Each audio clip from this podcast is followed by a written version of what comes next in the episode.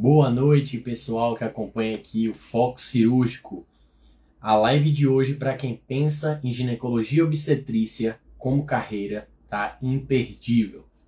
Hoje a gente vai falar sobre a própria carreira da ginecologia obstetrícia, como é a rotina do obstetra, do gineco, como escolher entre as duas, né? A GO ela tem a gineco e a obstetrícia na área, então vai ser um papo super legal com a doutora Liliana Teixeira, ela que saiu daqui de Salvador, foi fazer residência em São Paulo, na USP, e vai contar um pouco a história dela, e a gente vai bater um papo sobre a atuação do, do gineco obstetrícia e como as pessoas que, que pensam em seguir a carreira né, já podem ir se adaptando, pensando nesse futuro, tá certo?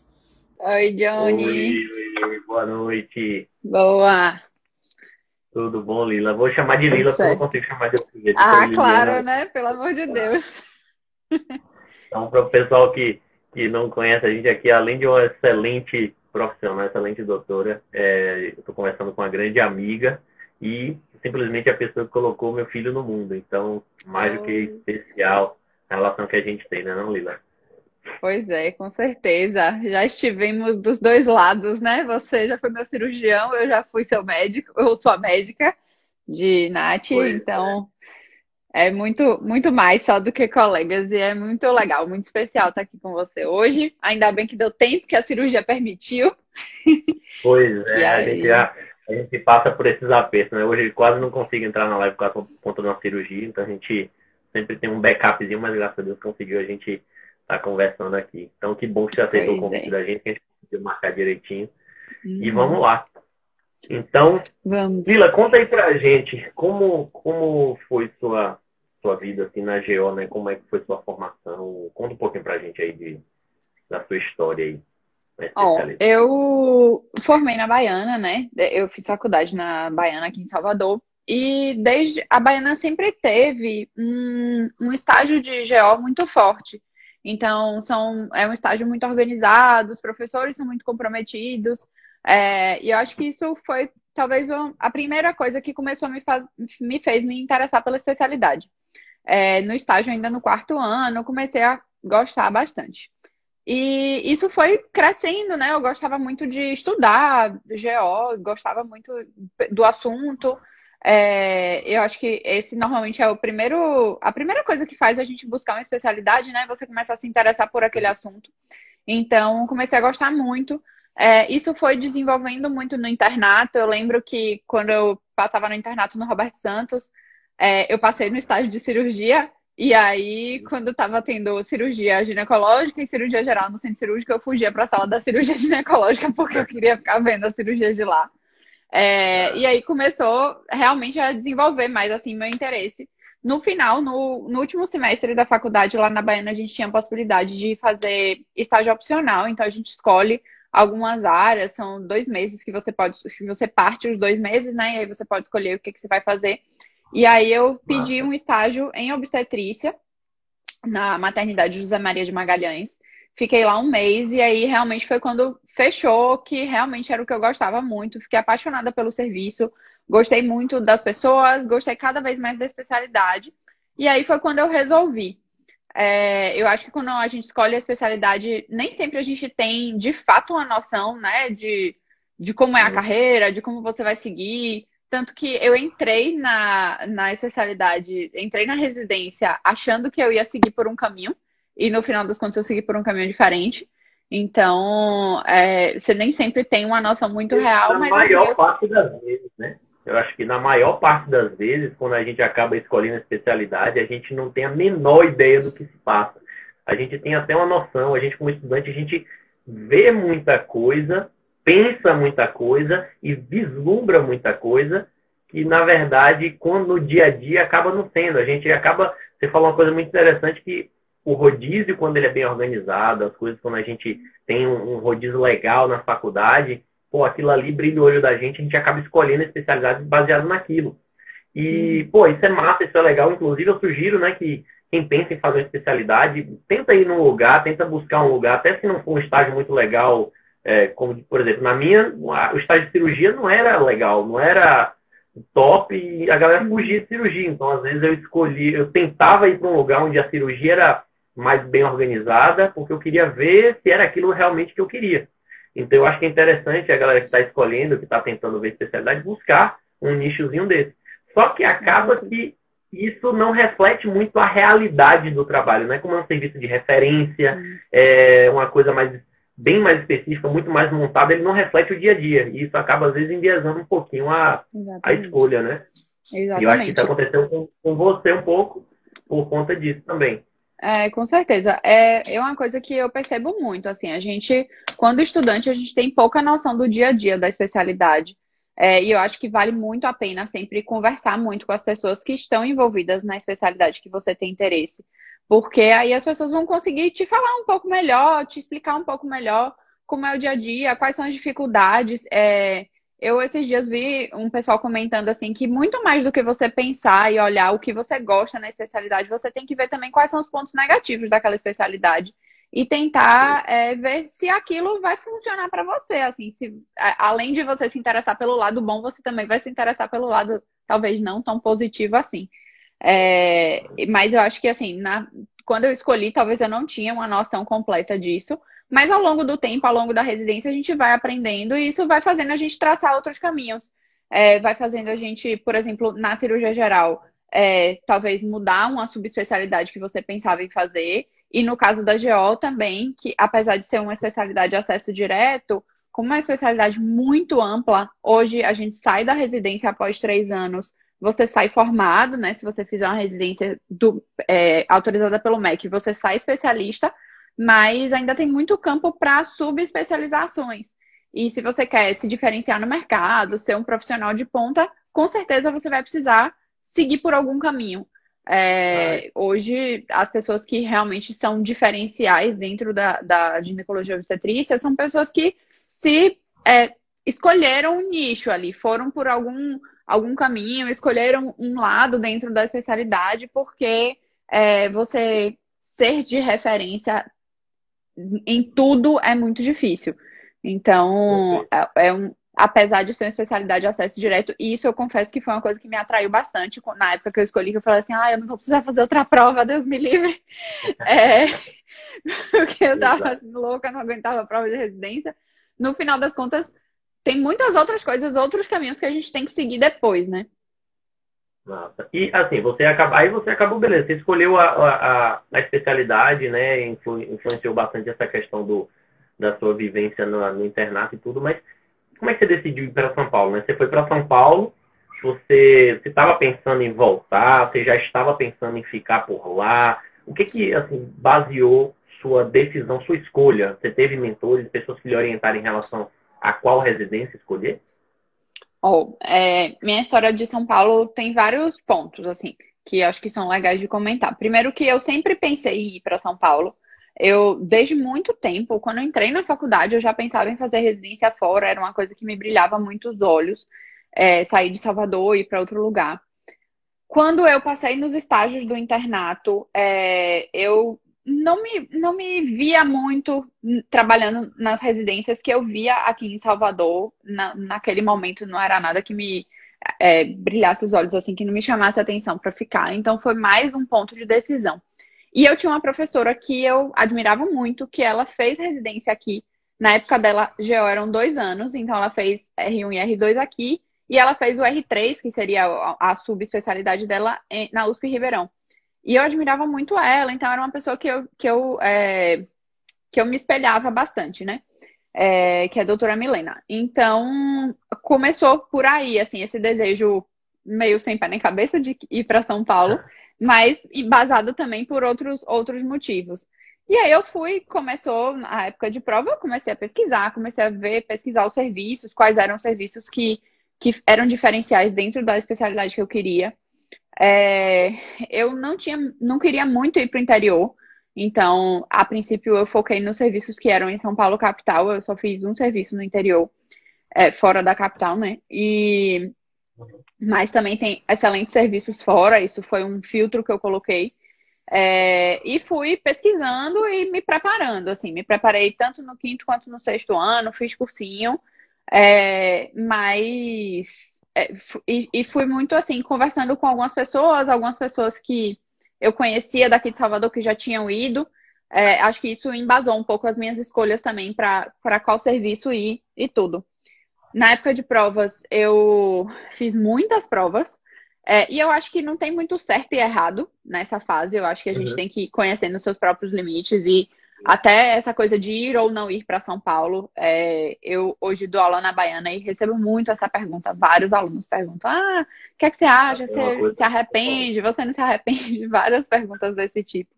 É, eu acho que é muito variável, sabe? Não tem uma resposta certa. Assim, eu sempre falo que, para mim, Liliana, foi a melhor coisa que eu fiz foi ter ido e a melhor coisa que eu fiz foi ter voltado porque eu sou, eu sou muito feliz com todas as escolhas que eu fiz, mas eu acho que é muito variável.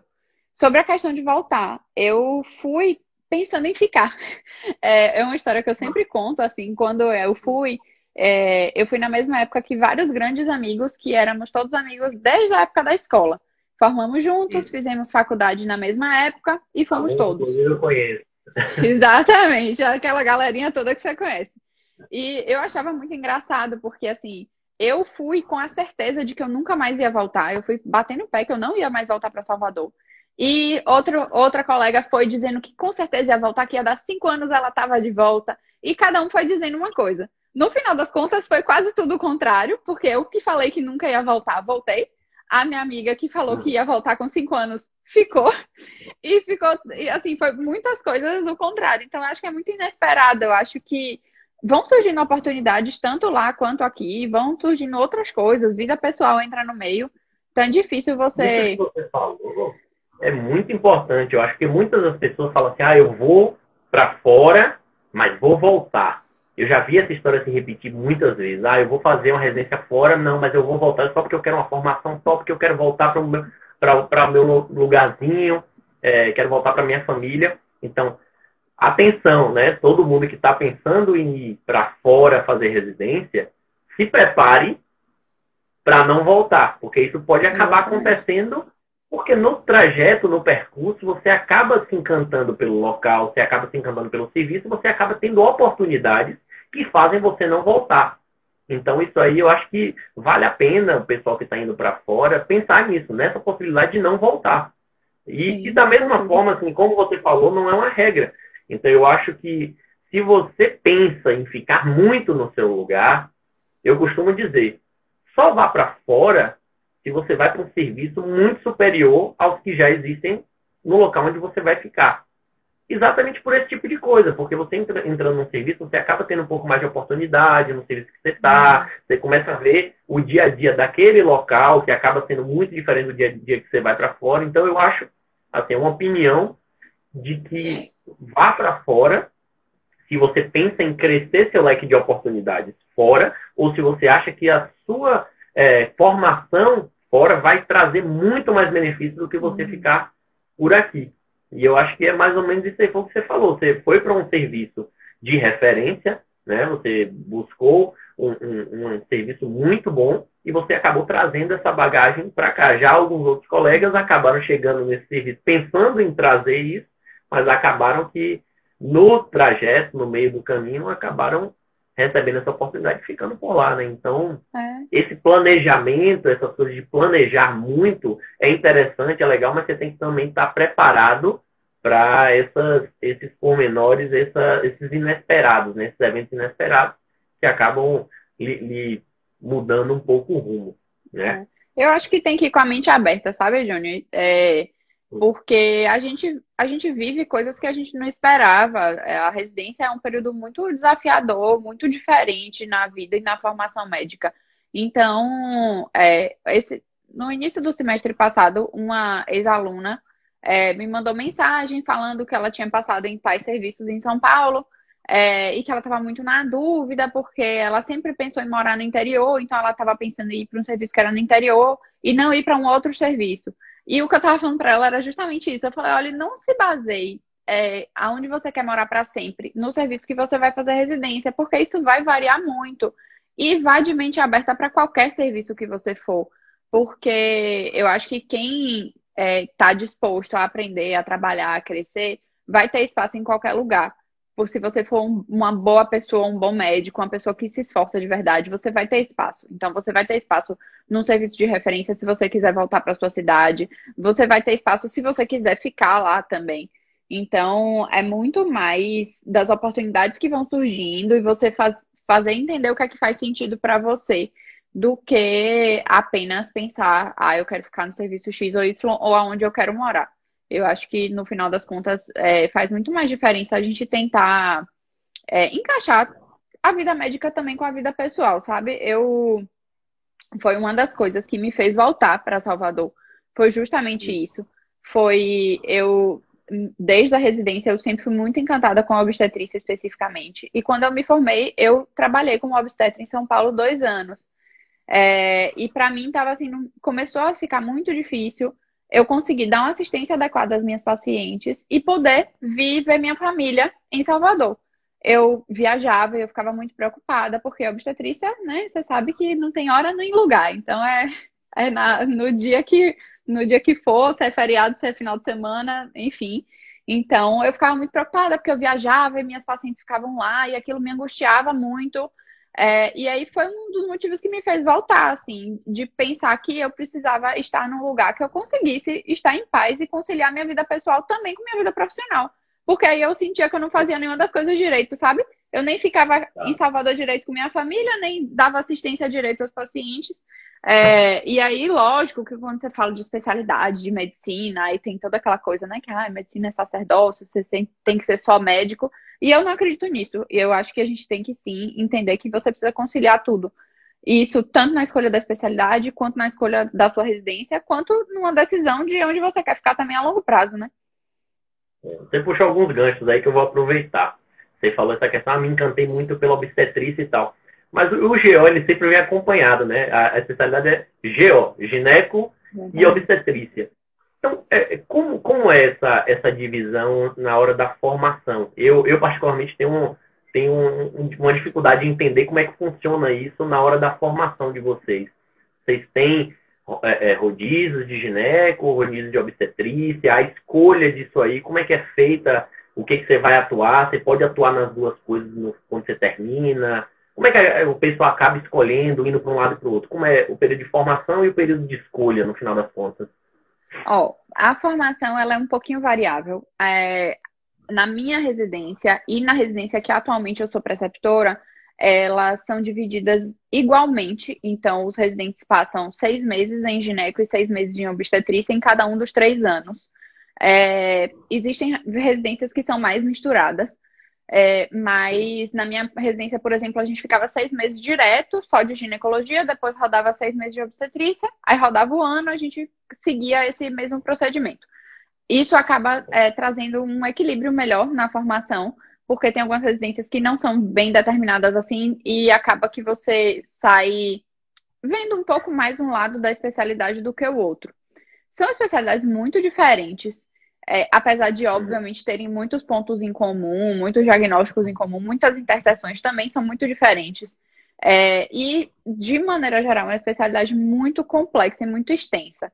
A gente, é, depois, quando você se forma, você pode atuar tanto como ginecologista como obstetra, mas, como eu falei, é, existem muitas, hoje em dia, muitas subespecialidades. Então, para você fazer algum. Teoricamente, a gente sai da residência apto a a fazer todos os procedimentos relativos à especialidade, mas é muito difícil hoje você realmente ter uma pessoa que saia dos três anos tendo plena segurança de fazer tudo das duas especialidades. Não tem como. É, e aí por isso que a gente acaba fazendo. Hoje em dia, né? Sim. Eu acho que a gente, é, a gente acaba é, saindo com a sensação, você acha, quando você entra, você acha que vai sair fazendo tudo, sabendo tudo e resolvendo todos os problemas. Mas, assim, acaba que se a pessoa é, é, acaba alimentando isso durante a formação, quando ela sai, ela se frustra um pouco, porque uhum. é, eu acho que ninguém hoje, por melhor que seja a residência, por melhor que seja o lugar que se faça, ela sai conseguindo fazer tudo. Então, essa subespecialização, ou pelo menos mais capacitação depois, acaba sendo fundamental.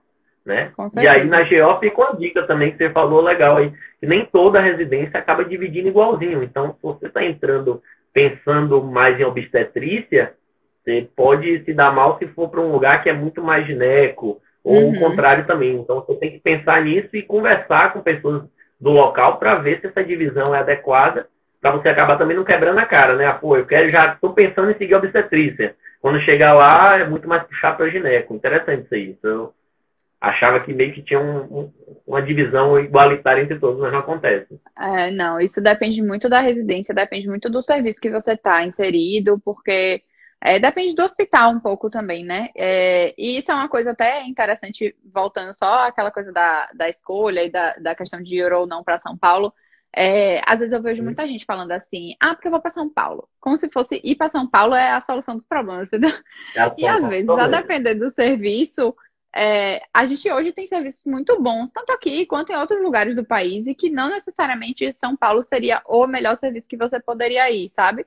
Depende muito da escolha que você faz. Eu acho que isso faz muita diferença. Inclusive, foi uma coisa que eu fiz quando eu, na época que eu fiz as provas, quando eu fui para São Paulo, logo que eu me mudei, quando eu realmente viajei para lá, eu não tinha sido ainda aprovada na USP que no final foi onde eu fiz a residência. E eu fui muito na dúvida, porque eu tinha sido aprovada aqui na residência da, das obras sociais Irmã Dulce, com a maternidade de referência, que onde é onde eu sou preceptora hoje, e eu estava lá na Santa Casa. E eu fiquei muito na dúvida, foi uma época que a Santa Casa teve uma crise difícil, é, e eu estava muito angustiada, assim, sem saber se valia a pena ou não ir para lá. E eu fui conversar, inclusive, com essa minha professora que eu falei, foi minha professora da faculdade, para poder ouvir a opinião dela. Então, acho que estar envolvido com outras pessoas da especialidade, pessoas que já passaram por coisas semelhantes ao que você está passando, acho que vale a pena também conversar, porque vai ajudar a direcionar um pouco isso. E pessoas do serviço, porque isso faz muita diferença de você saber como é que tá o fluxo de cirurgia, o fluxo de parto, é, como é a divisão é, da, da, da residência, é, se o hospital Sim. tem algum, algum nicho específico, é, porque isso vai ajudar também no caminho que você vai seguir pós residência, né? E quando você sai da residência, você, você acha que o caminho é aquela coisa, seguir o obstetrícia, tipo, meio que abandonou é, é, gineco, seguir gineco, meio que abandonou, abandonou obstetrícia? Você sente que é, que é mais ou menos assim ou eu estou enganado? A tendência atual é essa. É, eu não, não digo abandonar 100%, mas a tendência atual é que é, a gente é, se direcione cada vez mais para um dos lados da especialidade. É, como eu falei, uma especialidade muito extensa, que tem muito, muito assunto, as duas. É, e hoje a medicina, de maneira geral, né, é muito desenvolvida, então a gente tem cada vez mais coisa para estudar dentro de qualquer especialidade. É, então a tendência atual é essa. Não digo abandonar 100%, porque mesmo a maioria das pessoas acaba fazendo um pouco. Então, por exemplo, eu hoje trabalho com obstetrícia e meu foco é obstetrícia de alto risco. Eu faço pré-natal e tenho foco em obstetrícia de alto risco. Mas eu faço ginecologia no consultório, eu faço ginecologia geral. Se eu tiver uma necessidade de uma orientação de uma paciente, eu sei fazer. Mas, por exemplo, eu não faço mais cirurgia ginecológica. É uma coisa que eu abri mão, porque não é algo que está no meu dia a dia, não é algo que eu é, vejo todos os dias. Então, eu resolvi que eu não ia mais fazer. Então, existe muito isso. Existem algumas pessoas também que é, abre mão totalmente da obstetrícia, fala que não quer, que não gosta, não quer viver esse dia a dia tão atribulado que é, é e abre mão completamente. Mas o que eu vejo, a maioria é assim. A maioria das pessoas se direciona mais para um lado, mas acaba não largando totalmente. Até porque logo que a gente sai, a oportunidade que você tem de começar a entrar mais no mercado de trabalho, ter uma remuneração legal, é dar plantão e o plantão, 99% deles vai ser de obstetrícia. Então, acaba que é mais difícil largar esse lado, assim, esse pedacinho da especialidade. É, você falou aí um negócio legal também, remuneração. É interessante assim, porque eu acho que o, o perfil, o, o, perfil da gineco também é meio que subdividido né, em clínico e cirúrgico. Tem aquelas pessoas que operam mais. É, tem, tem como você também fazer essa, essa divisão? É, você vê no mercado hoje assim, pessoas, ah não, eu faço mais a parte clínica, sigo bem com a parte clínica, ou tem o pessoal que, fala, que já entra falando, não, eu gosto de, de operar, como é que é isso? Isso na, na residência também rola essa. Na residência a gente passa por tudo. Então, assim, na uhum. residência, é, numa boa residência, você teria acesso às subespecialidades da ginecologia. É, e pensando especificamente em ginecologia, então a gente teria, no, por exemplo, na minha residência, eu tinha estágios é, de uroginecologia, tinha estágio de gineco geral, de oncogineco, de endometriose, que são especialidades, são subpartes né, cirúrgicas da especialidade. Mas a gente tinha também é, ambulatórios de ginecologia endócrina, de climatério, de reprodução humana, que é muito mais a parte clínica.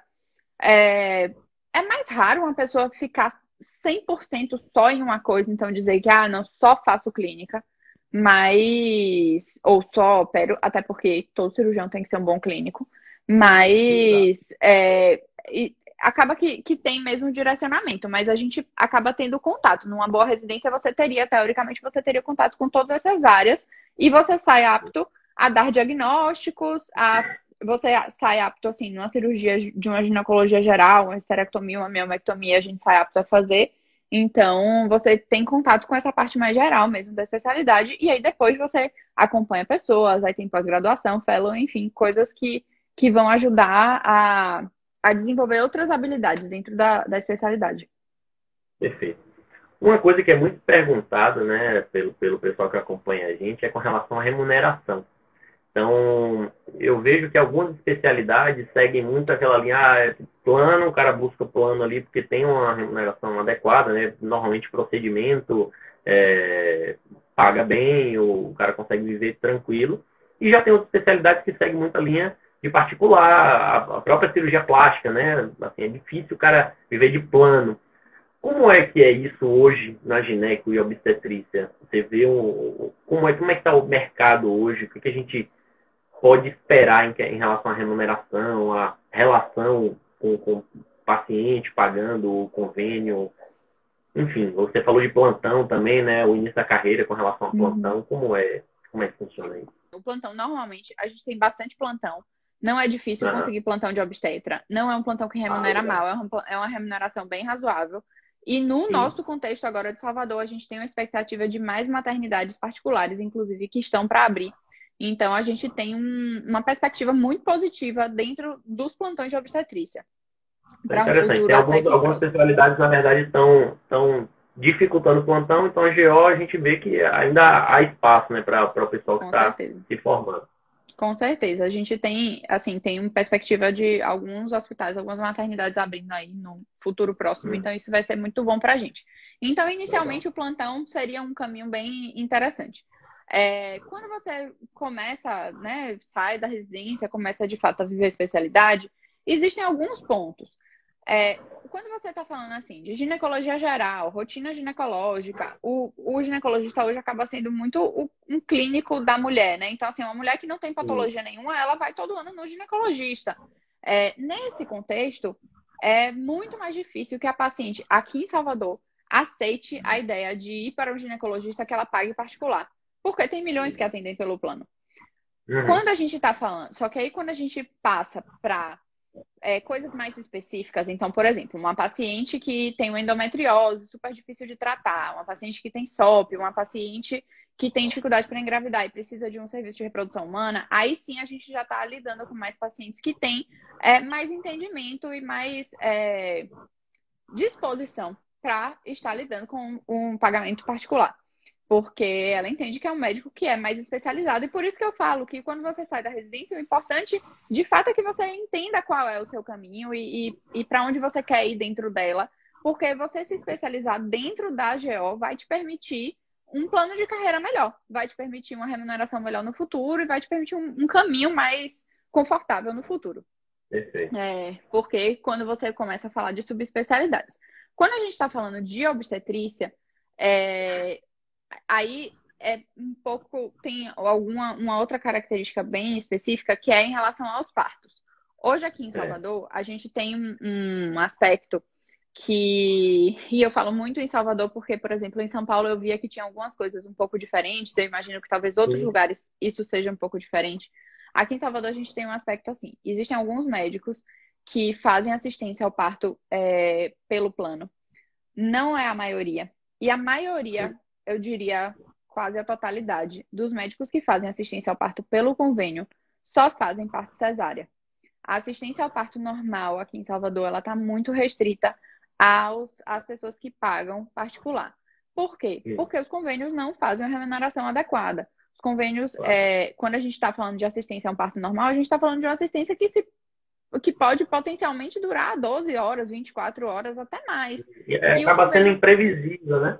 O convênio acaba não remunerando a imprevisibilidade da, daquela questão. É aquela coisa do cara tá de sobreaviso, você acompanha várias pacientes e eventualmente uma daquelas pode não, não sair na data programada e você tem que estar ali disposto. Então isso que você acaba que você não não é remunerado adequadamente pelo fato da imprevisibilidade, né? Só pelo procedimento em si. E isso acaba uhum. se convertendo naquela questão de ah, os procedimentos mudam de acordo com, com, com a valoração deles, né? Na verdade, a uhum. valoração acaba mudando de acordo com a, com a previsibilidade daquilo do seu, uhum, seu planejamento. Uhum, pois é. Nem todos os bebês são tão pontuais quanto Cadu, que nasceu com 40 semanas exatamente. Pois é. então, é verdade, é exatamente isso. O plano ele não vai cobrir o dia que você estava no consultório e teve que desmarcar todo o seu consultório porque alguém entrou em trabalho de parto. É, então, a gente hoje tem esse contexto de que uma assistência ao parto, e mesmo assistência ao parto cesárea, quando a gente está falando de uma assistência de uma equipe mais especializada, de uma equipe é, que tem um olhar mais.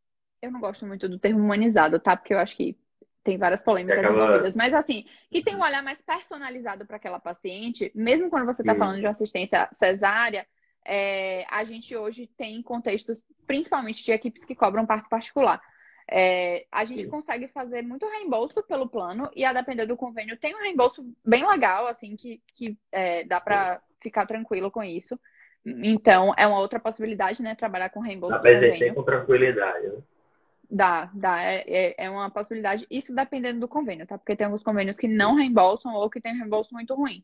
Mas são essas, essas possibilidades, assim. Quando a gente está falando de, de parto hoje, a maioria das equipes que trabalham com parto com assistência adequada, um parto adequado, de fato, vão estar trabalhando com parto particular. E isso é uma boa diferenciação, eu sinto né? Que Você... o paciente, eu sinto que o paciente acaba que ele já, já prevê isso, né? Que ele já uhum. entende que existe essa divisão. Então, isso Sim. culturalmente já está meio que posicionado.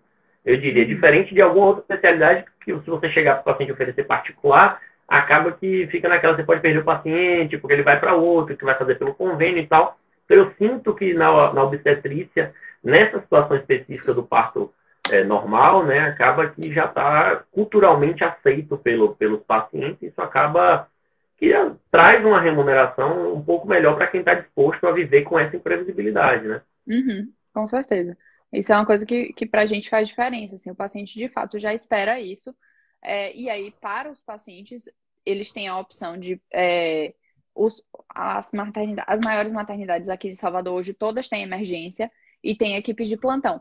Então, e a equipe de plantão, a remuneração é 100% pelo convênio. Então, para o paciente acaba tendo essa outra opção. E os pacientes que não querem essa opção, porque querem ter o próprio médico, enfim, que acham que isso é, é um diferencial, é, já sabem que, que realmente a, a remuneração é particular. Isso para a gente é bem interessante. Você falou também em equipe, né? Eu acho isso muito interessante porque é, algumas especialidades dá para você viver carreira solo. É, e por essa, essa característica específica da obstetrícia, a imprevisibilidade da coisa, você falou, pô, tem que de uma hora para outra acabar cancelando todo o consultório para ir lá dar aquela assistência ao seu paciente. É, eu, assim, eu tenho um, um, pouco de aflição em relação a isso, porque eu, eu, tenho aquela coisa de marcar meus horários, deixar minha agendinha bonitinha, e aí essas, essas coisas de você acabar tendo que quebrar isso de alguma forma, é, me dá um pouco de angústia. Como é que vocês trabalham em relação a essa questão da equipe? Porque eu vejo isso, a equipe na, na obstetrícia, como algo muito importante, né? Para você dar assistência adequada ao seu paciente, e eu eh, vejo com certa dificuldade como é que você consegue sobreviver sem uma equipe nesse contexto. Como é, como é que funciona? Como é que vocês passam um plantão? Pô, estou de plantão, minha, minha paciente entrou em trabalho de parto, tenho que sair, tenho que. Como é que, como é que vocês conseguem lidar com isso? Oh, primeiro de tudo, vou te dizer que, para mim, é a parte mais difícil da especialidade. Eu sou absolutamente apaixonada pela obstetrícia, amo fazer parto, amo acompanhar pré-natal. É o, realmente o que eu gosto de fazer na vida. Mas para mim é a parte mais difícil. Eu fico muito estressada quando tem uma paciente que eu sei que vai entrar em trabalho de parto, aí eu tenho que começar a passar plantão e troca aqui, troca dali, cancela consultório. Isso me dá muito nervoso. É, mas é, compensa por conta da parte boa. Então, é, era aquilo que eu estava falando no início. Assim, é você saber a é. parte ruim e você saber se você vai querer lidar com aquela lidar parte ruim, né?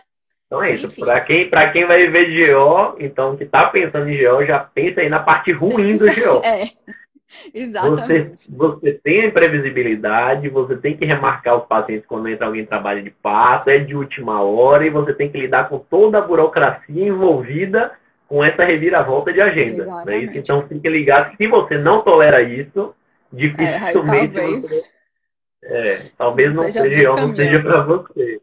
É. Mas vamos lá. Aí, Bom, aí dito isso, é, existem vários formatos hoje em dia de como trabalhar dentro da obstetrícia. E acho que cada um vai meio que descobrindo o formato que funciona para você.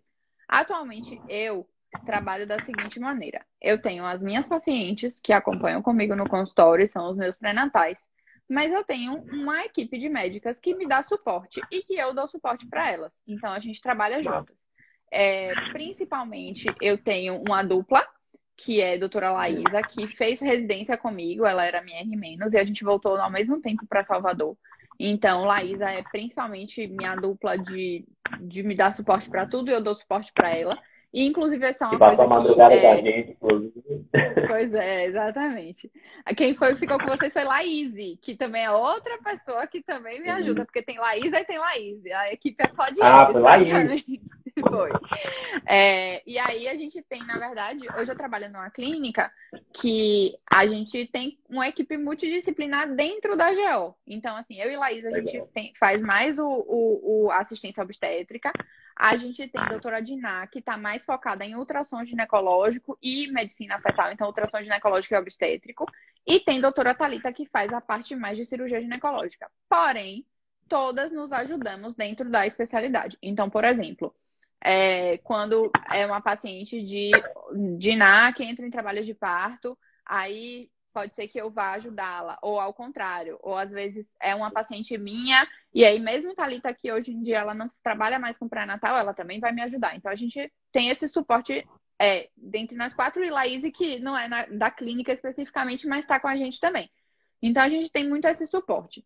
Eu digo que Laísa é mais minha dupla porque a gente troca muito a parte de entre aspas, um sobreaviso. Então, por exemplo, é, semana passada eu tirei férias. Aí eu combinei com ela, lá vou tirar férias, você vai estar em Salvador? Vou estar em Salvador, então tá bom. Qualquer coisa, minhas pacientes podem procurar você? Podem, tudo combinado. Minhas pacientes ficam avisadas de que qualquer necessidade, o contato é ela.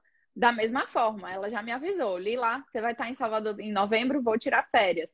E isso acaba sendo é, muito confortável para a gente, porque você tem, a gente tem cada uma tem seus pacientes, mas a gente consegue também planejar a vida e, é, enfim, fazer outras coisas é, e ter o suporte quando a gente precisa, quando tem uma paciente que entra em trabalho de parto, por exemplo. Então, é, a gente sempre vai avisando assim, ó, oh, a gente tem uma paciente que chegou com 40 semanas, ó, oh, a gente tem uma paciente que está com 39 semanas, está para nascer.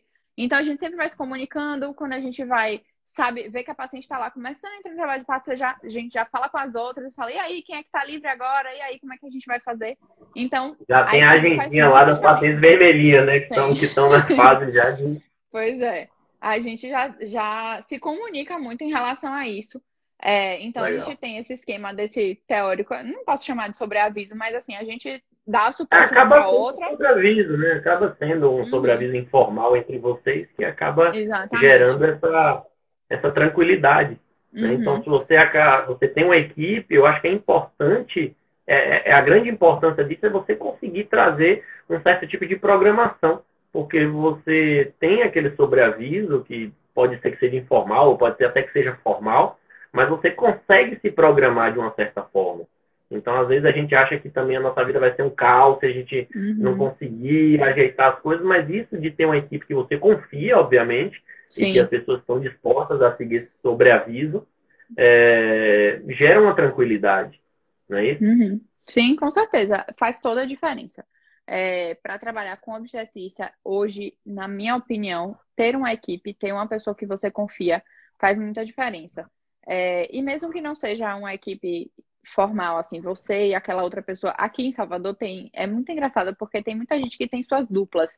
Então você vê vários obstetras que é, é um a dupla do outro. Você já sabe que aquela pessoa trabalha com aquela dupla. Já sabe.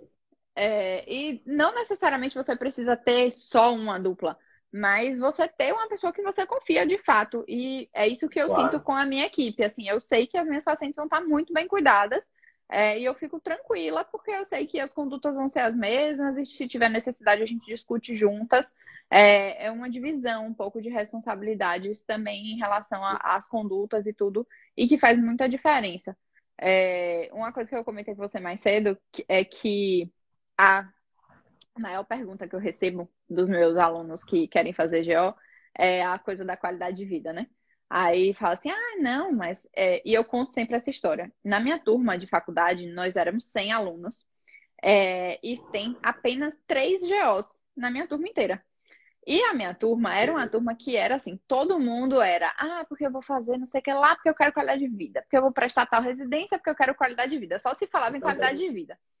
E eu ficava me sentindo super culpada, porque eu ficava arrasada. Falei, meu Deus, todo mundo quer qualidade de vida e eu vou mesmo me meter nesse buraco, vou fazer obstetrícia.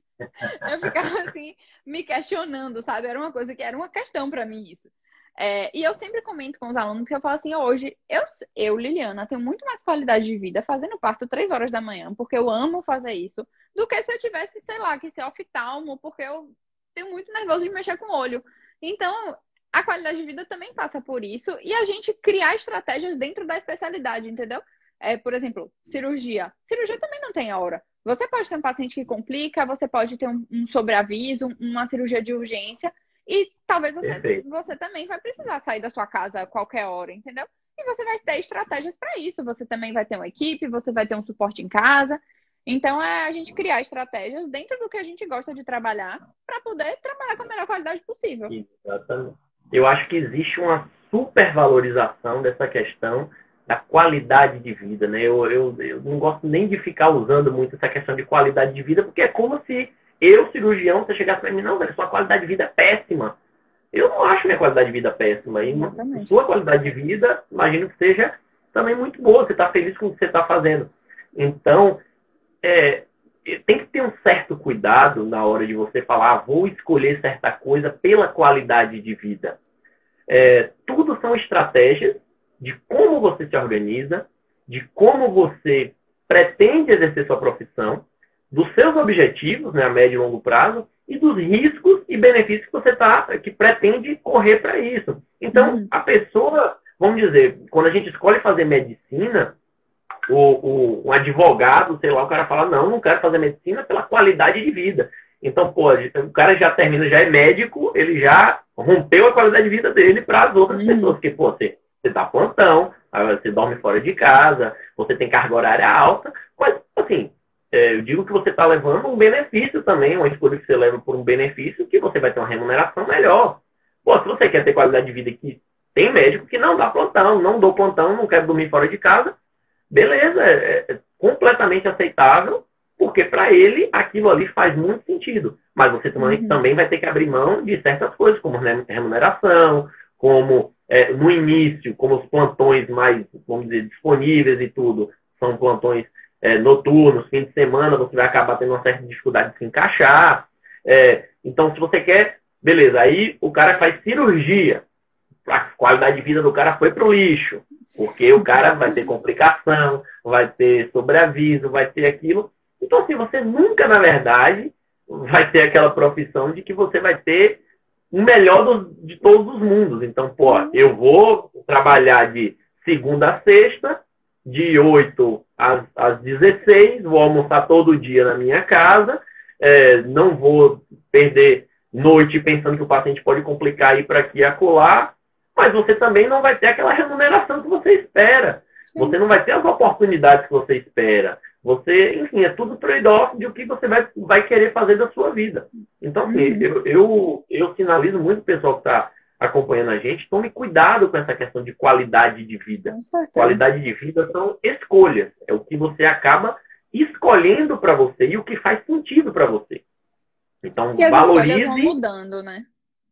Claro, eu acho que as exatamente. escolhas vão mudando ao longo da, do tempo. Eu acho que a, a, escolha de, por exemplo, a gente dar plantão quando você é recém-formado, mesmo quando você é recém-saído da residência, é pela remuneração, mas é muito também por você se expor a situações diferentes. É, eu acho que é, o, o, plantão hoje, quando obviamente você faz de maneira responsável, é, um, é a maior escola que a gente pode ter, tanto na GO quanto na cirurgia. É uma grande escola porque você vai expor a situações de emergência, você vai conhecer outros colegas, você vai conhecer pessoas que talvez, é, sei lá, às vezes um chefe de um, um, hospital que não era onde você fez residência, você vai conhecer uma outra pessoa, ver uma outra técnica. É, então você se expõe a situações, você se expõe a pessoas diferentes, e isso só agrega. É lógico que talvez em algum momento isso mude sua escolha. Você, em algum momento, você fale, poxa, não faz mais sentido para mim, não quero mais dar plantão, não quero mais trabalhar final de semana. E isso é absolutamente aceitável e, e, é, é, e é bom que a gente faça essas escolhas e a gente saiba conviver com elas, sabe? Mas eu, eu, eu sempre falo isso, assim, eu, eu não gosto também muito desse papo de dizer que qualidade de vida. E eu acho que qualidade de vida é a gente que constrói, sabe? É você fazer uma coisa que você gosta, você estar disposto a, a crescer dentro da sua profissão, você estudar aquilo que te faz, que faz sentido para você e dentro da medicina você poder ajudar as pessoas é, e você Perfeito. ter um resultado satisfatório do seu trabalho, entendeu? Não só pensar, Exatamente. tipo, ah, vou fazer tal especialidade porque quero dormir em casa todos os dias. Eu acho que isso é um motivo muito raso diante Sim. de tanta coisa que a medicina tem para trazer para gente. Perfeito. Eu acho que eu acho que foi sensacional sua sua avaliação. Eu penso exatamente da mesma forma, porque eu prefiro muito mais dar um plantão noturno ou, é, enfim, ir operar uma cirurgia grande que eu vou ficar quatro horas em pé, mas é uma cirurgia que eu gosto, que eu, que, assim, que eu vejo que dá valor para o paciente, que eu resolvo a vida de um paciente, do que é, é, muitas vezes tá, sei lá, passando visita em enfermaria, que é uma coisa assim que eu não, não, não gosto muito, né? apesar de que a cirurgia às vezes tem é, a questão de enfermaria, mas não é aquela coisa de você estar tá é, é, passando uma medicação aqui, testando acolá, às vezes você não tem aquele resultado. Enfim, para mim, especificamente, isso não me dá um prazer e eu não me vejo é, é, fazendo isso todo dia e me sentindo feliz com isso todo dia. Uhum. Eu também não sou daquela pessoa que acho que a qualidade de vida, é, você tem que ser feliz, sempre com a coisa que você está fazendo, aquela coisa assim, ah, não vou fazer o que eu amo da vida. Não, você também tem que ser remunerado por isso, você tem que ter uma rotina legal que, que, que se adeque. Então, eu acho que é tudo uma balança.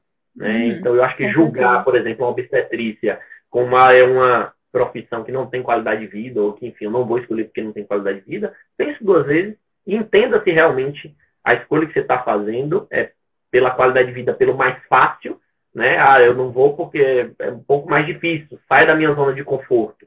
Então você pode estar fechando muitas oportunidades para a sua vida, de conhecer coisas, de se expor a coisas, uhum. com o pensamento, é, aquele pensamento da lógica do mais fácil, né? não, não se expor a, a, a situações. Então acho que é, a gente acaba, as especialidades cirúrgicas são muito é, afetadas por esse pensamento da qualidade de vida. Sim, né? com então, certeza. Então, acho que é muito importante em relação a isso. Uhum. Então, é, Lila, eu acho que a gente passou por, por, várias coisas aqui, várias conversas legais. Acho que a gente poderia passar aqui a noite toda conversando uhum. sobre, sobre tudo isso. Mas daqui a pouquinho já está na hora da gente terminar. Então, acho que assim, um último assunto que a gente poderia passar é o que, que assim, você passando meio que uma mensagem né, para o pessoal que está agora no início da faculdade ou que está, sei lá, começando o internato e que já está pensando em fazer GO. Pô, estou pensando em fazer GO, quero fazer GO.